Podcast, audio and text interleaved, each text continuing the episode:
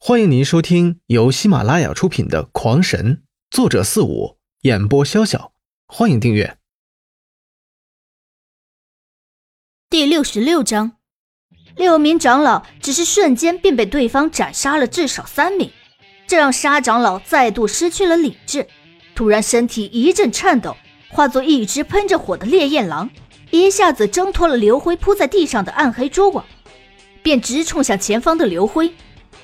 漆黑的山洞，在烈焰狼出现的那一瞬间，总算是有了光芒。黄佳琪这才看到，刚刚这一下已再度死掉了两位长老。此时，二人的尸体被整齐的分割成了两段，正在地上鼓鼓的冒着鲜血，死状相当的凄惨。而更让他害怕的是，死去的两人分别在他的左右，这说明，如果不是刚刚自己哈身。只怕此刻也是在倒地之力了，不由得他也是冷汗直冒。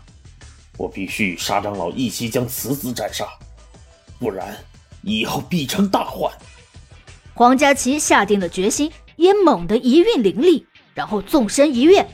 那暗黑蛛网虽是足够的霸道，但终归是因为刘辉实力太低，无法真正的困住这些强者，应声而破。接着那黄佳琪也是身体一扭。同样化身成为一只金羽雕，直冲向刘辉。刘辉在这两个妖化的地灵级高手面前，那根本就没有半分的抵抗，再次化作一团血雾逃遁。接下来，洞中突然的一阵光芒闪动，瞬间无数个刘辉诡异的出现，各穿不同的套装，各拿不同的武器，围着二兽便是杀了过来。是化替身，沙长老小心！这厮在我们长虹宗学过此类功法，化速相当之快。黄佳琪看着这么多的刘辉，不由得也是一阵的头皮发麻。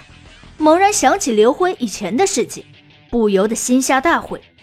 如果当初将刘辉好好的收归门下，那么非但不怕有今天，或许长虹宗就可以因他而声名远播，凌驾于其他六宗之上，甚至跻身于终极门派也说不定。而沙天明却没有那么多的废话，一边喷着红红的火焰，一边在一堆流灰中穿行，所到之处的流灰的替身都纷纷化作墨雾消散。沙长老小心！正在这时，突然洞顶光芒一闪，接着无数的小剑从天而降，直斩向那沙天明所化的火焰狼。那沙天明也不是白给的，一看逃跑无望，竟然一个纵身而起。直向那洞底冲去，口中的火焰狂喷而出，硬将那些光剑弹射开来。直到最后，那刘辉认为是自己最强战斗力的剑阵，发出了一声无力的哀嚎，然后四散而去。也几乎与此同时，沙天明也突得无力软倒在地，狼身闪烁了几下，便重新化成了人形。而一把小剑正插在他的额头之上。原来沙天明就差最后一剑，因灵力不足，最终没能躲过，被一剑夺灵。你个混蛋！我要杀了你！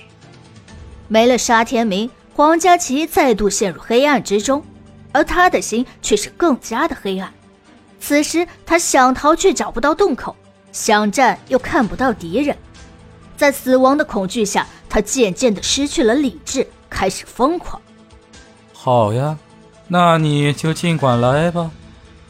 刘辉终于搭话了。现在对手只剩下了一个，那他也不再害怕。接着，一股股的蓝色电弧在空气中闪动，最后凝成一把大戟握在手中。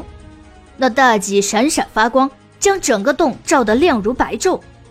看到用雷电凝成的大戟。黄佳琪的心一下子沉入了谷底，但自己终归是武印强者，而对面的小子满打满算才十二岁，修为能高到哪里去？于是，一展鹰翅便冲了过来。看他过来，刘辉也不再躲避，挥舞着大戟便迎了上去。刘辉并不会什么戟法，就是怎么得劲怎么抡。虽然打得毫无章法，可是架不住速度快，力量大。